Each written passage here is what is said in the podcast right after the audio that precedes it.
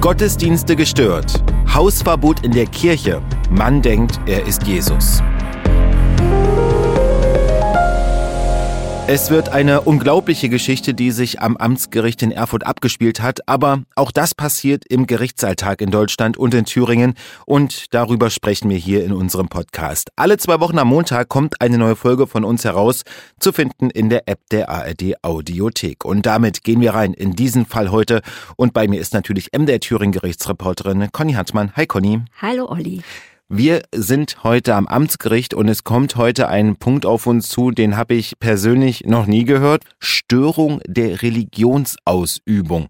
Wie oft kommt sowas vor? Sowas kommt vor. Ich habe es in meinem Leben drei, vier, fünf Mal erlebt und dabei viermal mit dem Mann, um den es, um den es heute geht. Du warst früh da, es war, ja, ja wir ja. haben Winter, früh um acht, da ist es schon mal nicht da, ganz angenehm, aber erzähl da, du. Das Gericht macht ja erst um acht auf. Ich war also auch pünktlich da und es war tatsächlich, waren Dutzend Leute vor dem Gericht. Früh um acht, absolut ungewöhnlich. Ich kenne den Angeklagten, also ich habe ihn schon mehrfach erlebt. Und die Geschichte, die wir heute erzählen, das will ich gleich äh, vorweg sagen, ist eine tragische. Es geht nämlich äh, darum, dass jemand Dinge tut und äh, diese Dinge aus einer Einstellung heraus tut, die er eigentlich nicht richtig steuern kann. Ich will nicht alles vorwegnehmen.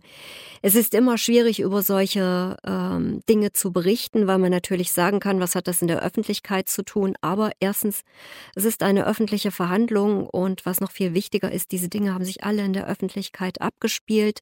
Die gesamten Anklagepunkte, um die es hier geht, da waren sehr viele Menschen davon betroffen. Da sind Menschen verletzt worden, körperlich verletzt worden, aber auch in ihren Gefühlen verletzt worden.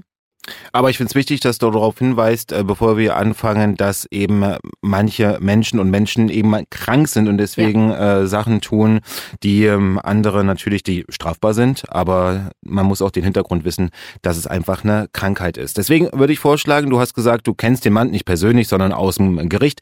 Und der war heute wieder da. Worum geht's uns denn heute? Der Mann hat katholische Gottesdienste gestört. Er hat in ganz vielen Häusern, Einrichtungen, Kirchen, Banken, ja sogar in einer Arztpraxis Hausverbot, weil er sich dort in den letzten Jahren immer wieder, ich sag's mal vorsichtig, auffällig benommen hat. Er wird laut und wenn dann die Polizei kommt, um ihn dort rauszuholen, dann wird er auch gewalttätig, muss man jetzt so sagen. Also er schlägt dann auch zu. Es ging um insgesamt ein gutes Dutzend Anklagepunkte. Störung der Religionsausübung war dabei. Da hat er morgens Gottesdienste gestört. Er hat mehrfach versucht, in den Dom zu kommen, in den Erfurter Dom. Er ist natürlich bekannt. Dort haben in dem einen Fall, in dem einen Anklagepunkt, haben vier Leute versucht, ihn dort wieder rauszubringen, weil er halt auch, wie gesagt, immer furchtbar laut wird. Einer davon ist verletzt worden. Es gab mehrere verletzte Polizeibeamte und äh, mehrere Anklagepunkte, wo er Priester, Pfarrer, Mitarbeiter des bischöflichen Ordinariats, so heißt äh, sozusagen die Verwaltung des Bistums, also des Bischofssitzes, um es mal allgemein zu sagen, den läuft er hinterher, die beschimpft er als krank, als, als Mörder, als Heuchler und das alles in einer unglaublichen Lautstärke. Ich habe das also selber auch schon erlebt. Das ist sehr auffällig, das ist überhaupt nicht schön. Und es ist jetzt zu einer Anklage gekommen, die mehrere Punkte zusammengefasst hat, die sich über fast zwei Jahre hin, hinziehen. Der Mann war ja dann auch da, logischerweise. Mhm. Angeklagte müssen mhm. ja immer da sein. Mhm. Also es war richtig voll in dem kleinen Gerichtssaal. Neben dem Angeklagten saß äh, seine Schwester, die ist seine Betreuerin. Im Zuschauersaal saßen dann auch noch äh, weitere Verwandte von ihm. Ich kann auch sagen, warum ich das weiß. Dann hat der Richter die ersten Zeugen reingeholt. Also es waren, ich glaube, für diesen einen Tag ein Dutzend Zeugen geladen und für den nächsten Verhandlungstag nochmal mehrere Zeugen. Sollte also langwierige Sache äh, werden. Und der, da war eine Ordensschwester dabei, die hat der Richter mit Nachnamen angesprochen. Dann hat sie gleich gesagt, nein, nein, ich bin doch die Schwester Gertrudis. Der andere Name ist auch richtig. Ja, das hat also schon mal äh, gezeigt, also war, selbst wenn man noch, da hatte man ja noch nichts gehört, da war eigentlich schon klar, welche Art der Religionsausübung da gestört worden ist. Und dann, bevor die Personalien erörtert wurden, hat der Richter gesagt, äh, wir ziehen uns mal zurück. Die Prozessbeteiligten, er sagte alle, die eine Kutte anhaben, Wir hatten es ja mit Religion zu tun, also Verteidiger, Staatsanwalt, Richter und zwei Gutachter waren da, eine Psychologin und ein Psychiater. Und das hat dann dazu geführt, es waren zwei Wachtmeister im Saal, ganz ungewöhnlich, die hatte der Richter offensichtlich dazu gebeten.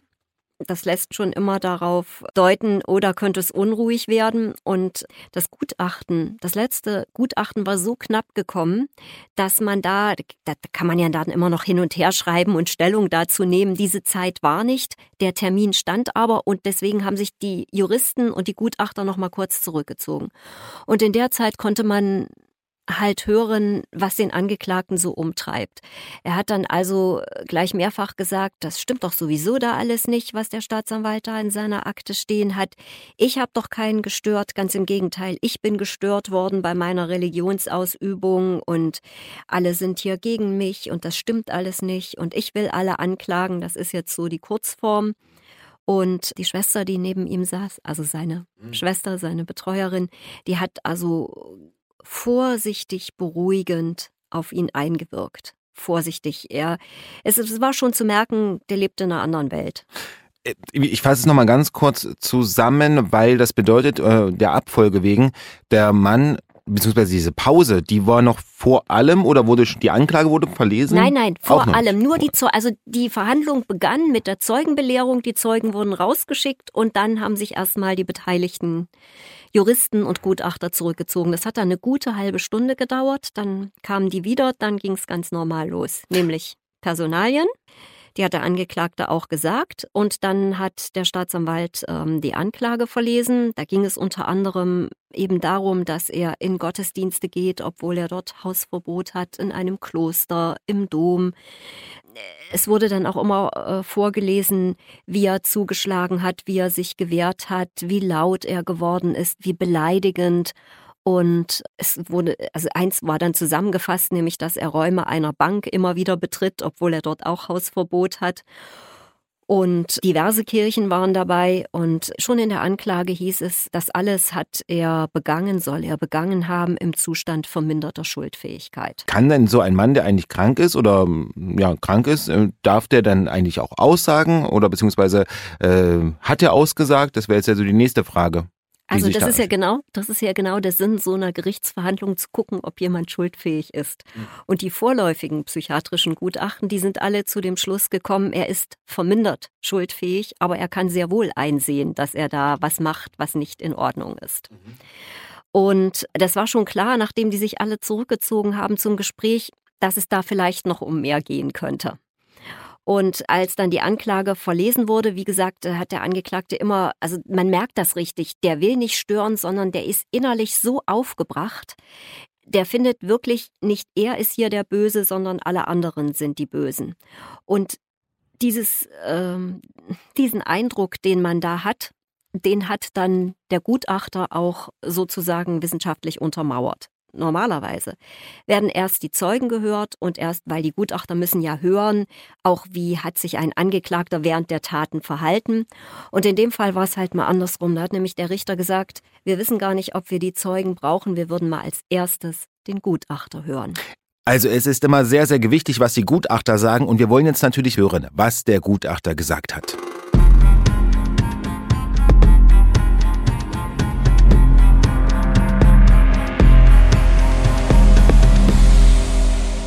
Begutachtung, Begutachtung heißt in diesem Fall ein Gespräch des Arztes mit dem Angeklagten, die war gerade mal 14 Tage her. Also das ist wirklich dann rasend schnell gegangen mit dem Gutachten. Und der Gutachter hat das Gespräch beschrieben. Er hat gesagt, anfänglich war das noch ganz kontrolliert, dass er mir geantwortet hat. Aber es hat sich ganz schnell gezeigt, dass er die Regie übernehmen wollte. Er war dann auch nicht mehr, wenn ich er sage, meine ich immer den Angeklagten, er war dann auch nicht mehr in der Lage, meine Fragen zu beantworten.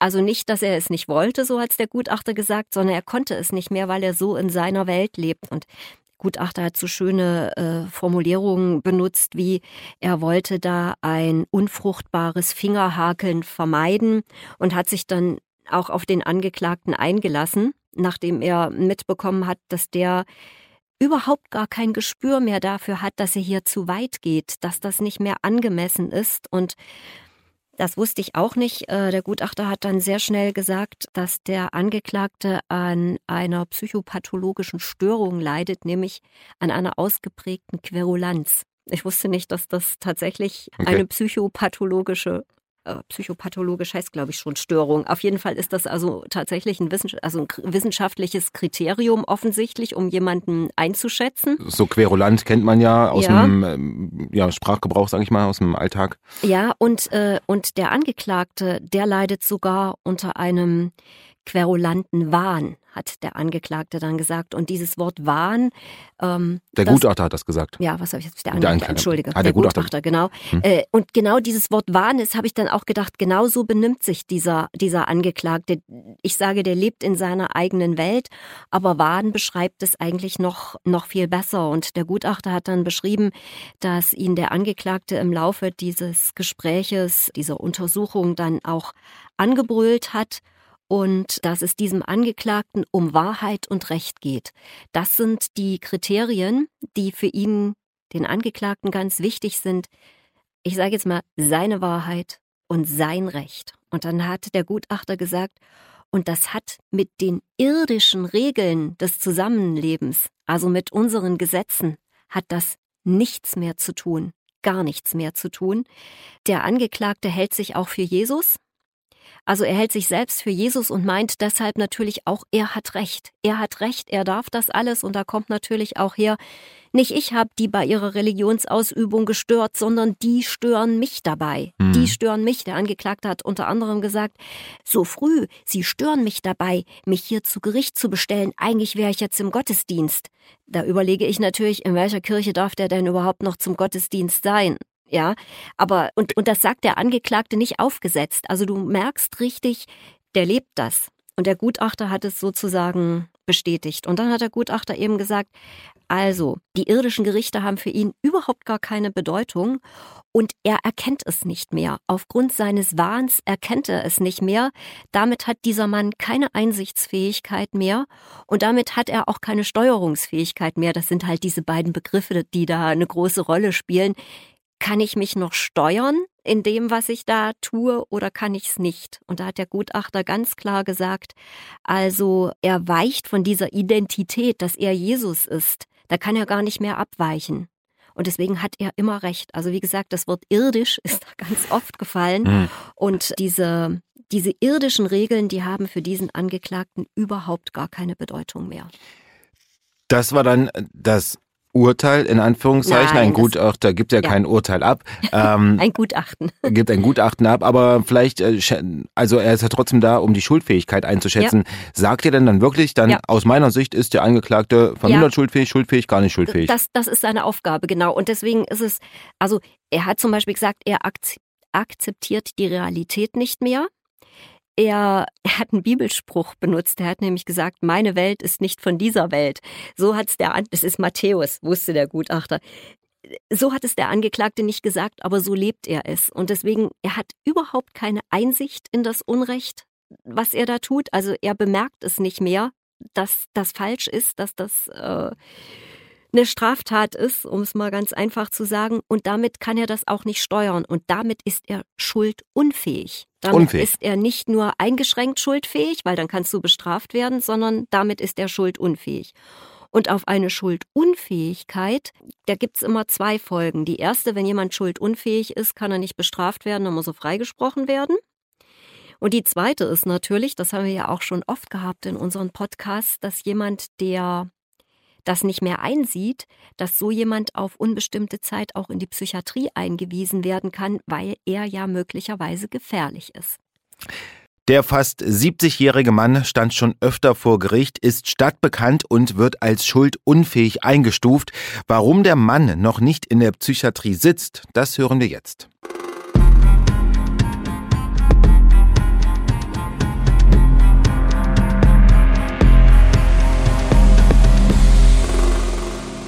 Da komme ich jetzt gleich wieder darauf hin, weil der Richter hat dann auch gefragt, wie sieht's denn aus mit einer Unterbringung und mit Aufenthalten in der Psychiatrie? Und da hat der Gutachter gesagt, also der saß schon zweimal in der Psychiatrie und Er sagt aber, er kennt ja die gesamten Akten von diesem Angeklagten und er hat unter anderem das Schreiben eines Betreuungsrichters gefunden, was die, wo der Gutachter sagte, das halte ich für sehr klug. Da stand nämlich unter anderem auch drin, es nützt nichts, ihn zu bestrafen, weil das bringt ihn nicht zur Einsicht. Er ist nicht mehr in der Lage, etwas einzusehen. einzusehen. Er braucht Hilfe. Er braucht Hilfe, um seinen Alltag zu bewältigen. Und dahinter steckt natürlich auch und andere Leute in Ruhe zu lassen. Genau, weil du hast ja gesagt, ähm, das bedeutet auch immer, wenn man schuldunfähig ist, aber eine Gefahr für andere darstellt, dann kann man schon untergebracht werden. Und dementsprechend, wenn ich jetzt aber höre, ähm, wurde diese Gefahr bisher nicht so gesehen bei dem Mann. So ist es und dabei bleibt es auch, weil wenn jemand gefährlich für die Allgemeinheit ist, dann heißt es, von ihm sind erhebliche Straftaten zu erwarten.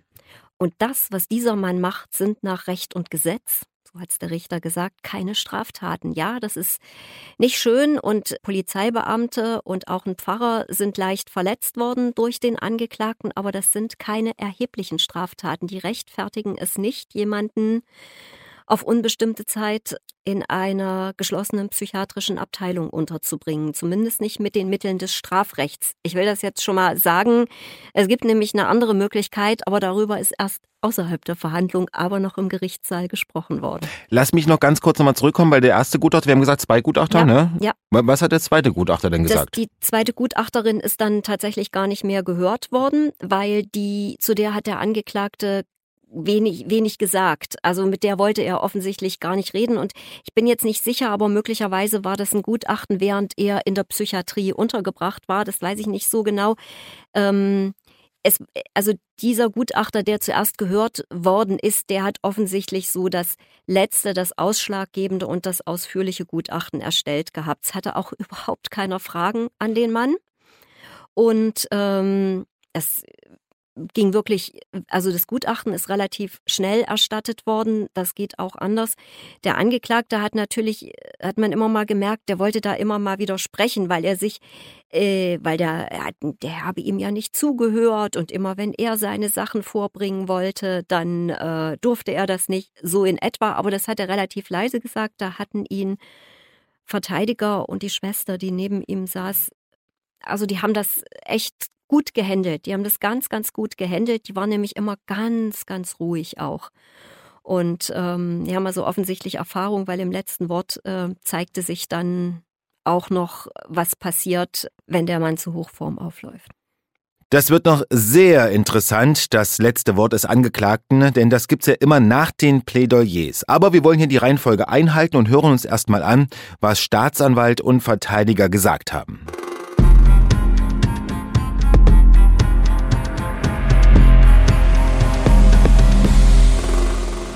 Das ging relativ schnell. Der Staatsanwalt hat einen Freispruch beantragt in Bezug auf dieses Gutachten, weil wenn jemand, also er hat sich auf den Gutachter bezogen, wenn jemand nicht einsehen kann, dass er Unrecht äh, begeht, dann kann er auch nicht dafür bestraft werden. Und das hatte ich jetzt schon vorweggenommen.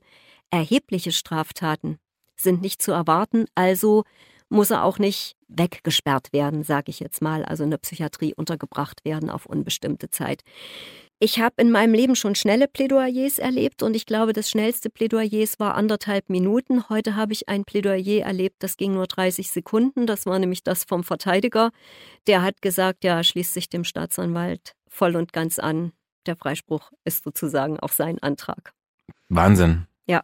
Aber also absolut ja. außergewöhnliche Geschichte. Ja, also ich bin auch noch ein bisschen äh, sprachlos, weil dann nehme ich jetzt mal an, der Richter wird wahrscheinlich da nichts dagegen gesagt haben. Bis wir zum Urteil kommen, dauert es jetzt noch eine ganze Weile, weil jeder Angeklagte hat das letzte Wort. Und das darfst du ihm nicht abschneiden. Es gibt, habe ich bisher nur gelesen, Angeklagte, die haben drei Tage geredet. Okay, also wir, ähm, um das zu klar zu ziehen, also Plädoyers wurden gehalten, Staatsanwalt und auch Verteidiger haben Freispruch beantragt. Dementsprechend könnte man von einer schnellen Nummer ausgehen, aber der Angeklagte hat das letzte Wort und das wurde in diesem Fall auch genutzt. Oh ja, und es hat unglaublich lange gedauert. Also für mich, wahrscheinlich war es gar nicht so lange, ich würde jetzt mal sagen 20 Minuten. Und nach zehn Minuten haben dann die Betreuerin und der Verteidiger schon versucht, den Angeklagten so ein bisschen einzubremsen. ganz vorsichtig ging nicht, weil der redete sich jetzt, ich weiß, es ist eine Floskel, aber der redete sich in Rage.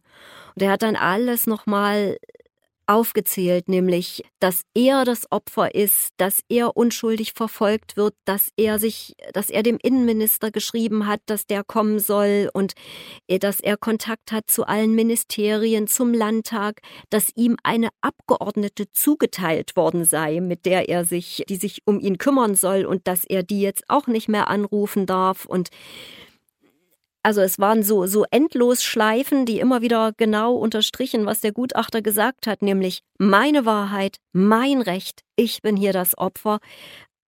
Ich sage das jetzt mal als meine persönliche Einschätzung, eine völlige Verkennung der Realität.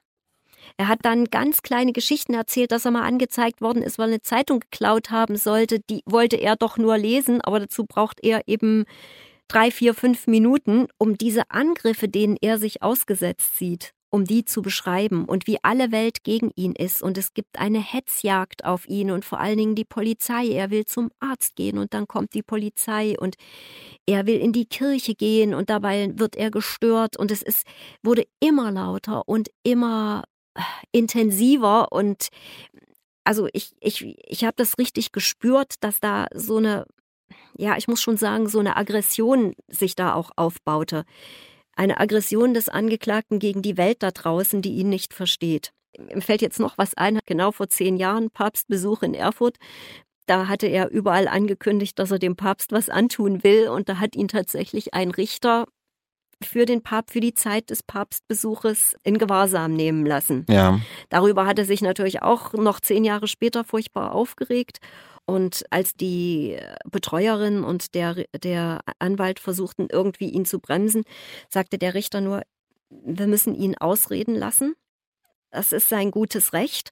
Also der hat die totale Defensive gemacht und, und irgendwann war es dann aber so weit, dass man den Angeklagten so ein bisschen eingebremst gekriegt hat. Also irgendwann hat die, die Betreuerin gesagt, also das ist jetzt, das gehört jetzt wirklich nicht mehr hierher. Ah, okay. Und dann, das erlaubt auch, ja? Sicher. Hm? Sicher. Also ein Verteidiger, glaube ich, darf seinem Angeklagten alles sagen, aber ein Richter darf einem Angeklagten nicht das letzte Wort abschneiden. Das ist, glaube ich, ein Revisionsgrund. Also da, das geht einfach nicht. Dann hat Einzelrichter, keine Schöffen, gab es eine ganz kurze Pause, in der der Richter ganz kurz was auf seinen Zettel geschrieben hat. Dann hat er vorgelesen, wird freigesprochen, hat praktisch dasselbe gesagt, was auch der Staatsanwalt gesagt hat, nämlich völlige Uneinsichtigkeit, dass das Unrecht ist, was er tut. Und keine, keine Unterbringung, weil die, von ihm geht keine Gefahr aus. Also keine erhebliche Gefahr. Ja. Wenn wir uns da alle belästigt fühlen, ist das was anderes, als wenn wir um Leib und Leben fürchten müssen. Der Angeklagte hat sich das, hat sich das angehört. Der Richter hat sehr, sehr zurückhaltend gesprochen. Der spricht sonst ganz anders, aber das hatte fast so einen Predigttonfall auch. Also es war sehr, sehr zurückhaltend, sehr leise, damit der sich ja nicht angegriffen fühlte auch. Ich meine, er hat das alles auf den Punkt gebracht und hat auch gesagt, keine Einsichtsfähigkeit, die Realität bleibt außen vor. Und während der Richter begründete, hat sich neben mir ein Zeuge gemeldet, der eigentlich entlassen war, stellte sich dann raus, weil der Richter hat zu Ende begründet und hat aber dann tatsächlich gesagt, sie wollten noch mal mit mir sprechen.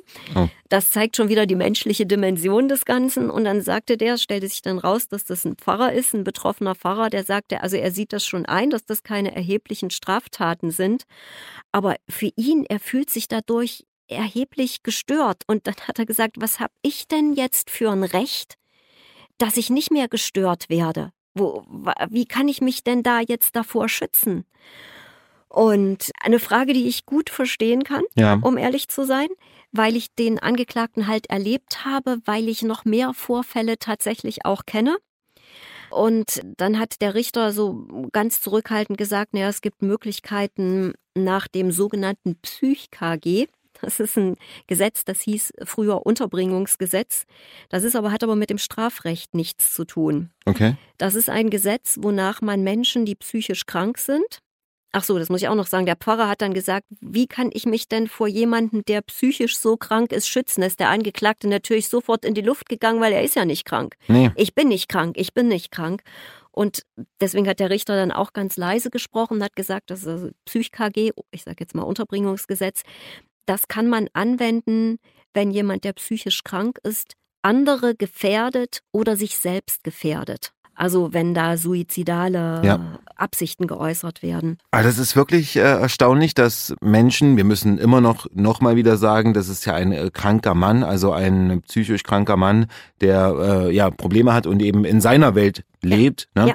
Und das ist dann doch erstaunlich, wie da die Gesetzgebung und das Gesetz ja, ich will nicht sagen an die Grenze kommt, aber schon ähm, ich würde das, würde keine, sehe ich auch ja, so. Einfach ja. keine Handhabe hat, dagegen vorzugehen, weil da kann ich natürlich den Pfarrer absolut verstehen, wenn da ganz viele Menschen im Gottesdienst sind und dann so gestört werden. Das ist ja nicht nur, das ist ja nicht nur störend, das ist ja auch emotional ähm, dann belastend. Ja, aber da ist jetzt keiner, keiner von den Zeugen hat irgendwie den Eindruck gemacht, dass das weil es ein Gottesdienst ist, was Besonderes ist. Überhaupt nicht. Das wäre, also das ist wie bei einer Arztpraxis und bei einer Bank. Der stört, der hat hier nichts verloren. Also da hat, da hat auch wirklich keiner irgendwie religiös oder esoterisch oder irgendwie äh, reagiert. Das war eine rein menschliche Geschichte, um die es da geht. Und ich bin, ich bin wirklich gespannt, wie das in Zukunft sein wird, weil ich könnte mir vorstellen, dass der Angeklagte in seiner Welt sich bestätigt fühlt durch dieses Urteil, weil er nicht bestraft worden ist. Und wurde er, vielleicht noch ganz kurz zum Abschluss, weil es wird ja dann auch immer, oder wird, nee, beim Freispruch wird es glaube ich nicht gemacht, aus dem Registerauszug äh, vorgelesen, ne? Da war nichts drin. Da war nichts drin. Also die Verhandlungen, in denen ich ihn erlebt habe, sind tatsächlich auch nicht zu Ende gegangen. Einmal gab es äh, Notarzteinsatz, da ist er aus dem Gerichtssaal geholt worden und in die Psychiatrie gekommen. Das war ist ein paar Jahre her.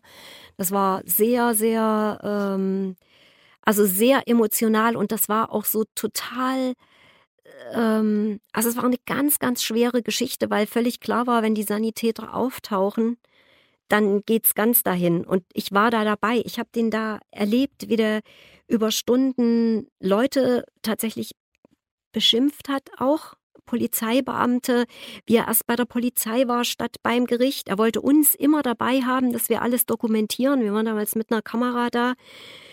Das war echt tragisch. Und diese Verhandlung ist dann natürlich wieder nicht zu Ende gegangen. Also ist jetzt alles wahrscheinlich auf einmal gekommen. Es ist bestimmt auch ganz viel eingestellt worden an, an anderen Dingen. Tragische Geschichte zeigt, wie du schon gesagt hast, das Strafrecht kann nicht alles regeln. Eine Wahnsinnsgeschichte, eine ja, interessante Geschichte mit vielen juristischen Details wieder. Conny, vielen Dank und bis zum nächsten Mal. Bis zum nächsten Mal, Olli. Das war's für dieses Mal. Eine unglaubliche Folge. Und in zwei Wochen gibt's dann wieder eine neue Folge von unserem Podcast zu finden in der App der ARD Audiothek. Da finden Sie auch andere spannende Podcasts, zum Beispiel Urteile der Woche. Da werden immer wichtige Entscheidungen von Gerichten in kurzer und knapper Art und Weise erklärt. Zum Beispiel auch, ob wir Mieter den Müll trennen müssen. Das interessiert mich auch und deshalb reinhören Urteile der Woche zu finden in der App der ARD Audiothek.